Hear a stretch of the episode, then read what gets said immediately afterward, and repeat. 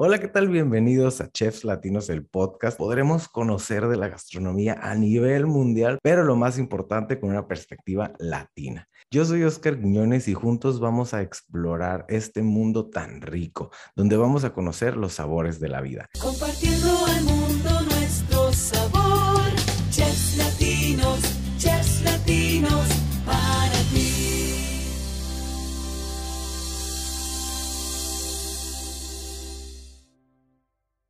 ¿Qué onda? ¿Cómo está mi gente de Chefs Latinos, el podcast? Yo soy Oscar Quiñones reportándome una vez más con ustedes y pues nos quedamos en Ensenada un ratito, aquí con el chef Oliver Secchi. ¿Cómo está, chef? Muy bien, muy bien. Aquí andamos, ya empezando el día. Qué bueno, desde temprano. Bueno, la gente no sabe qué horas estamos grabando, pero estamos grabando muy temprano. Aquí en la baja hace bastante frío o no, chef. Así es, sí, está bastante frío en la época. Pero bueno, ahí es un, un pretexto para dar mucho abrazo y mucho amor ¿verdad? a la gente. Así es, y una Eso. buena comida. Eso, eso. Así que se siente, oye, qué bonito es eso, ¿no? Hablando de eso, cuando en estas fechas ya la gente está como más en su casa, con su familia, y de repente despertarse o estar así co- como siempre, no sé, las mamás que siempre están ahí queriendo cocinar para la familia y la cocina calientita, el olorcito a la comida, qué rico es eso, ¿no? Sí, la cocina de casa, los olores, texturas y los sabores de, de la comida de mamá, pues es primordial, ¿no? Así es, así es. Desde ahí, pues desde chiquitos nos enseñaron lo importante que es la comida. Chef, hablando de eso, de estar chiquitos y de qué importante para nosotros es la comida, ¿cómo empezaste o qué, en qué se basaba? ¿Cuáles eran los hobbies del Oliver pequeño? No, pues este, mi madre hace muchos años trabajó en, un restaurante y este, ella nos levantaba temprano para llevarnos, abría el restaurante y de ahí nos llevaba a la escuela. Entonces desde chiquito viví en las cocinas, miraba cómo ponían el café, cómo los olores cuando empe- empezaron a aprender todos los, los equipos de cocina, cómo cocinaban. Entonces desde ahí me llamó mucho la atención lo que es la comida. Este, en casa cuando fuimos creciendo, pues ya, ya este, nos metíamos a, a la cocina y nos hacíamos nuestra, nuestra comida, ¿no? Mis hermanas y yo. Este, te- teníamos mi mamá pues trabajando ya, nosotros ya en secundaria, pues ya nos hacíamos nuestros guisados, ¿no? Estilo casero. Eh, no te miento, tuve una semana que, que comí puros frijoles, me encantan los frijoles Uf. y, em- y empecé a hacer frijoles, pero de diferentes maneras, no te miento. Este, frijoles con caldo, queso, chilito, tortillas de maíz, frijoles puercos, frijoles molidos. Total de que me dio un festín toda una semana de puro frijol. Me encanta, me encanta hasta la fecha el frijol. Y este, y ahí empecé, empecé a moverle a los sartenes y todo, y me gustaba lo que yo hacía. Este, me lo comía con gusto, ¿no? Y pues ahí empezamos, ahí empezamos. Después fuimos a, por, por necesidad y por este, enseñanza de nuestros papás, de saber lo que cuesta el dinero, este, cómo ganárselo, empezamos a trabajar, nos enseñaron a trabajar desde chicos. Este, yo empecé a buscar en cocina, de lavatrastes, y ahí empecé, fíjate, mi carrera. Eh, iba caminando por una plaza Ajá. y me metí a un restaurante, me dijo, eh, le pregunté si tenía trabajo para mí. Ok. Estaba en vacaciones, me acuerdo, de la escuela, y me dijeron, ¿quieres trabajar? Sí, métete. Ahorita antes de que te arrepientas, ¿eh? Órale. Y empecé a trabajar en, en- ahí me dijeron, métete y me a los trastes, directito. Me acuerdo que eran unas pilas de trastes grandes, ¿no? Era un restaurante grande, me imagino. Era un restaurante. Pues no era muy grande, pero sí, como que se les fue el lavaplatos y, y se les juntaban los trastes. Pues llegué yo y empecé a lavarlos, ¿no? Y empecé a ver cómo cocinaban los, los chefs. Empecé a ver cómo hacía su trabajo y, empecé, y me empezó a dar hambre, ¿no? Pues sí. Empezó a dar hambre. Y este, dije, ay, yo quiero probar todo eso que están haciendo. Total de que empecé rápido, rápido a hacer mi trabajo, terminé y el chef me dijo que le ayudara a, a limpiar un pollo. Y ahí empecé. Ahí fue donde empecé mi, mi trayectoria. ¿Cuántos años abajo. tenías? Uh, tenía como 13 años, 14. en aquel 13 entonces. años o 14. Y lo primero que te pone a hacer un chef es a limpiar un pollo. Sí, sí, regularmente Oh los, my que entran a, los que entran a cocina empiezan a, de lavatrastes Ajá. después de producción. Producción es la persona que empieza a limpiar pollos, empieza a limpiar camarón, a picar verduras, cebolla. Lo digo porque para cualquier niño, creo yo, es como bastante difícil. Bueno, no sé, es un trabajo que dices, no, o sea, nunca has hecho y es como un poquito, pues fuerte, no sé, de que nunca has. A mí se me hace muy fuerte, por ejemplo, hasta la fecha, limpiar un pollo. O sea, Bueno. se me hace- ajá, para los que no trabajamos en cocina, pues es como de, ay, Dios mío, y ahorita ahí va, ahí va. Lógicamente que me dio una, un ejemplo de cómo quitarle nomás la grasita al pollo, el cuerito y todo eso. Claro. Este, entonces ya dándome un ejemplo, empecé yo a hacerlo poco a poco. Y empecé a aprender muchas cosas, ¿no? ¿Y tú Este, eres el de los hermanos, el más chico, el más grande, el del medio? Soy el mediano, El mediano. ajá, Ok. el mediano. Regularmente, como contabas que se decían de comer cuando tu mamá trabajaba, ¿tú eras el que les hacías de comer a los demás o entre todos? No, cada quien se hacía su comida. Yo me acuerdo muy bien que yo me hacía mis frijoles, mi hermana era muy, muy fit, se hacía sus ensaladas y, y todo eso, ¿no? Se cuidaba mucho en cuestión de, de, de eso, ¿no? A mí me gustaba los frijoles, los tacos hasta la fecha, las tortillas. Oye, es que eso que, que cuentas de los frijoles de distintas, este, que los cocinabas de distinta manera, se oye tan bueno y más ahorita con el frío que estamos pasando, en caldito, con verdurita, es que sí, es una maravilla el frijol, viva México. Oye, Sí, fíjate.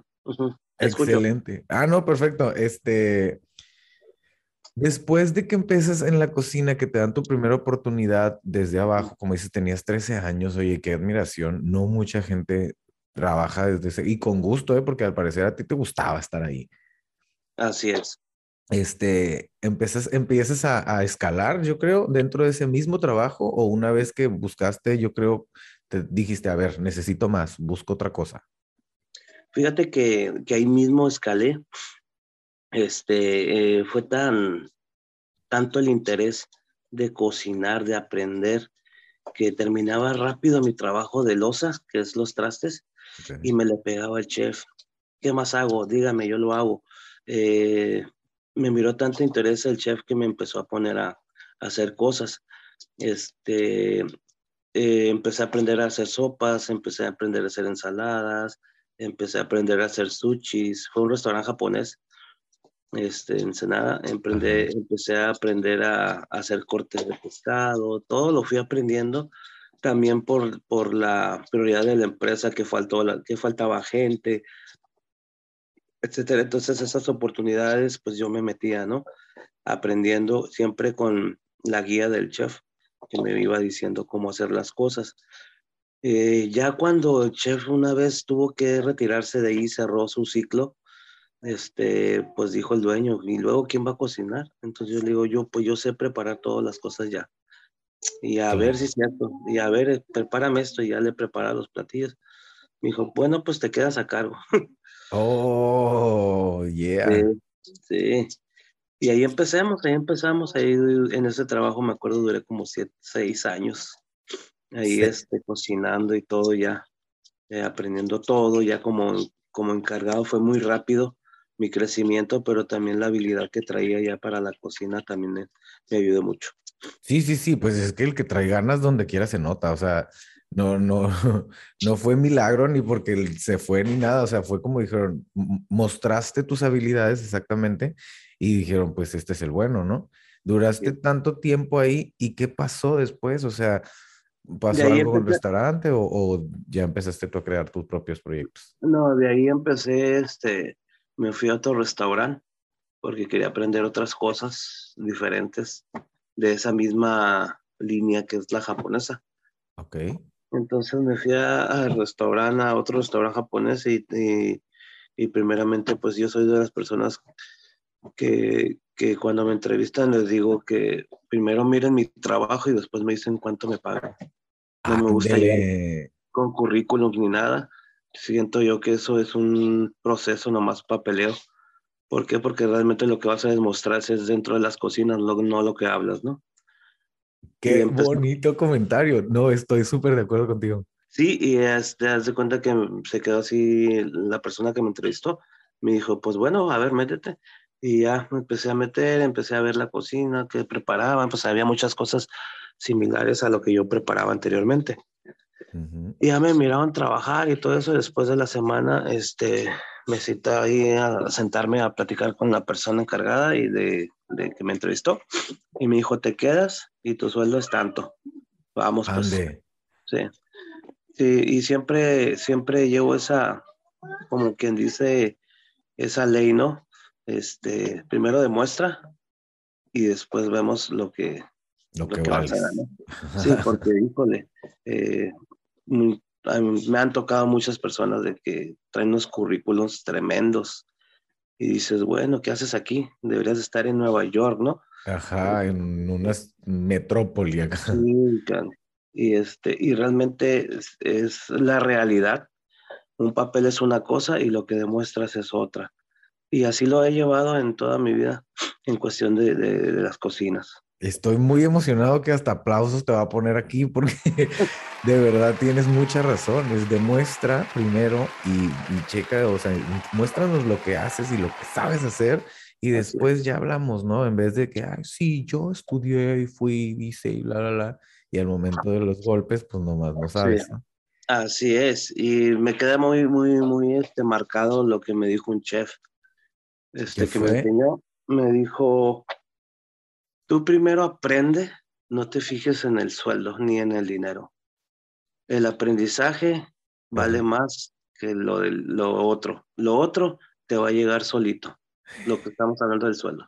Exacto. Poco a poco, poco a poco la gente, es, es que somos muy desesperados, chef, como seres Sí. humanos, más Sí. cuando tenemos estudios y cuando hemos trabajado en partes importantes, de repente quieres Sí. llegar y decir, a ver, pues, o sea, páguenme lo que valgo, pero muchas veces ocupas otras habilidades. Tienes toda, toda, toda la razón. Oye, yo quisiera saber, porque me considero un poco ignorante en, en el mundo de muchas cosas, es más, en el mundo en general, porque por eso me gusta hacer preguntas, me gusta. Debemos de saber algo. De repente llega a México todo esto, bueno, ya existía, ¿no? Pero el, el boom de la comida japonesa y todo el mundo lo vemos como muy normal y que podemos llegar. Debemos saber algo, o sea, que, que realmente deba de tener la comida japonesa o que tenga cierta técnica que dices, ¿esto es real comida japonesa o es normal lo que ya comemos y conocemos? Pues mira, este, es como todo, ¿no? Llega a México la cocina japonesa, este, eh, diversificada al paladar de México. Realmente eh, la cocina japonesa tradicional es atún y arroz en pequeñas porciones. Esa es la tradicional. Y lo que son las papitas, todo es en pequeñas porciones en, en Japón. Este, en México, eh, desde, creo que fue, en- empieza en China, porque realmente el sushi es de China. Ande, ve, ahí está un detalle. Ah, De ahí lo, lo adopta Japón. Japón empieza a hacer técnicas y lo mejora. Entonces Japón se convierte en, en la ciudad del sushi, ¿no? De, de cocina japonesa. Eh, Japón mejora técnicas y todo en cuestión de cocina de lo del sushi.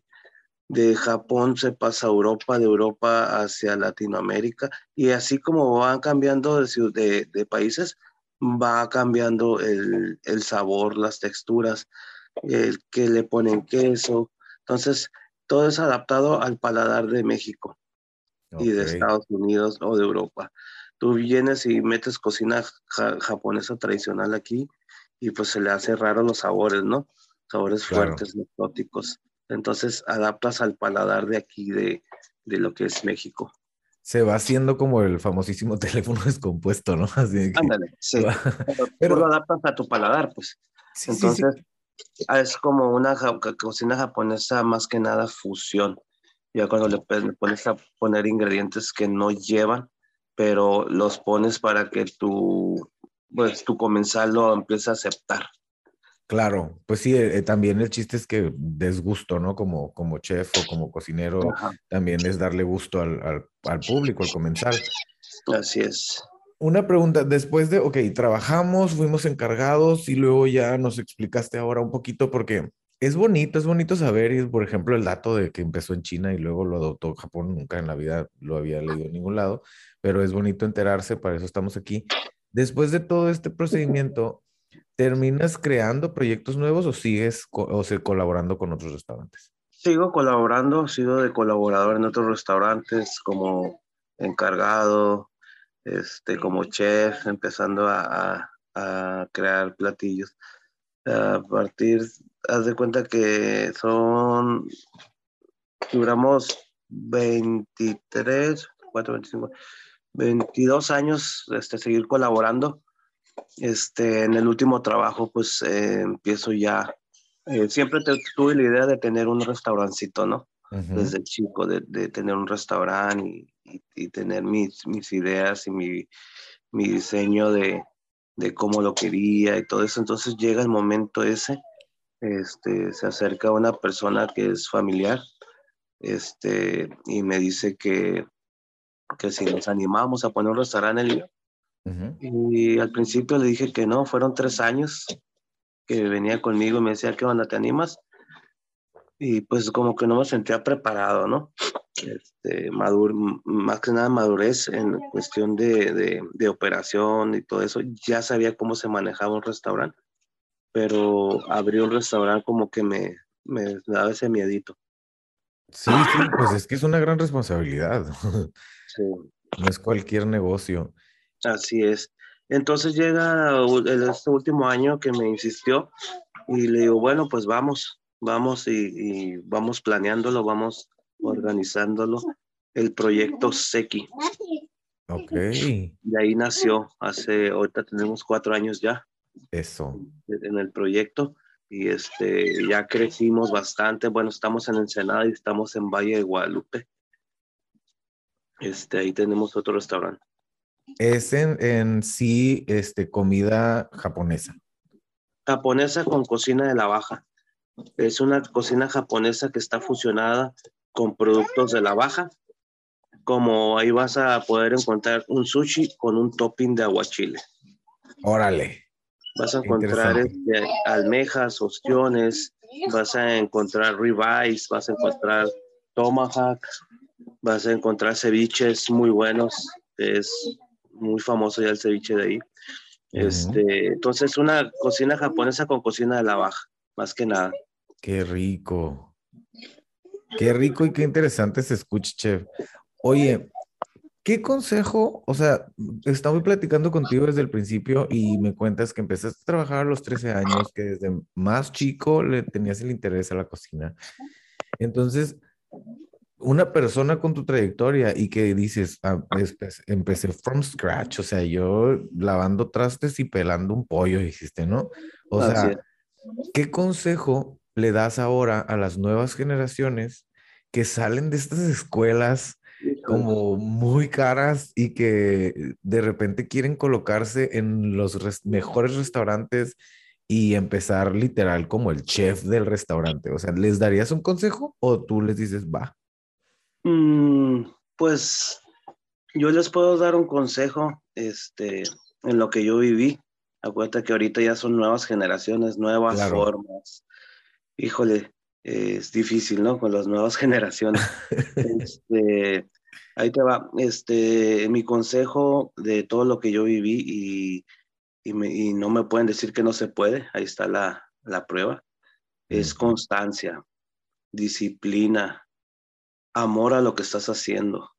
Si no tienes amor por lo que haces, no creces. ¿Por qué? Porque nomás estás por un sueldo. Si tienes que estar en un lugar lo que te gusta hacer, es lo tienes que hacer, pero con amor, constancia, disciplina y mucha actitud positiva. Una pequeña actitud hace una gran diferencia. Ese es mi lema, siempre lo he dicho. Y todo se puede. Eso, eso, comparto contigo ese pensamiento. Claro que todo se puede mientras tengas las ganas, ¿verdad? Y ya Uy, sí. con eso. Sí, así es. Y este, yo siempre, pues siempre transmito eso, ¿no? Chef, no se puede, me dicen, oye, no se puede, claro que se puede, verás, ven para acá. Sí se puede. Y casi, casi en la cocina la haces de psicólogo, de papá, de mamá, de estar hablando con la gente. Este, sí es más difícil trabajar ahorita con las nuevas generaciones. Tenemos que adaptarnos nosotros que venimos de la vieja escuela.